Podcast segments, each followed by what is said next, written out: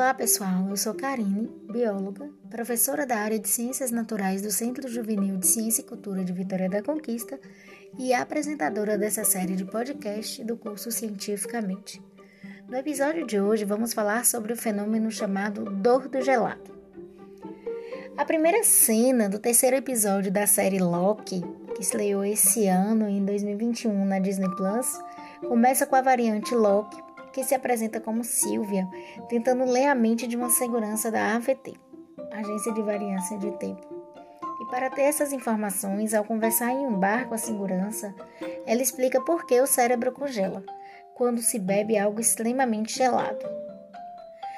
E isso me fez lembrar uma outra obra da Disney, que é o Divertidamente, que demonstra o congelamento do cérebro quando Riley bebe o milkshake e as cinco emoções congelam dentro da cabeça da menina. É uma cena humorística, cômica. Mas bebidas geladas congelam o cérebro? Isso é verdade ou mito? Ficção ou ciência?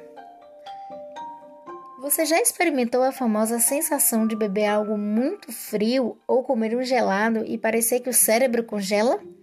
Sente uma dor frontal na cabeça? O termo médico para esta sensação é a dor do gelado ou ganglioneuralgia esfenopalatina. Vou repetir. Ganglioneuralgia esfenopalatina e é provocada pela estimulação quando o alimento gelado encosta no céu da boca, ou seja, no palato, do nervo trigêmeo. Esse nervo controla a musculatura da mastigação, a sensibilidade do rosto e ajuda a regular a quantidade de sangue que temos no nosso cérebro. Este nervo percorre a parte inferior da boca, daí a sensação ser causada por alimentos gelados. O nervo trigêmeo obriga o sangue a aquecer a parte da frente do cérebro, o lóbulo frontal, área responsável pela tomada de decisões. É uma reação automática em modo de sobrevivência e é esse forte afluxo de sangue, cerca de 20% mais que o habitualmente presente na área, que causa dor de cabeça forte localizada na testa. Esse problema não é estudado tão a fundo porque ele não é grave.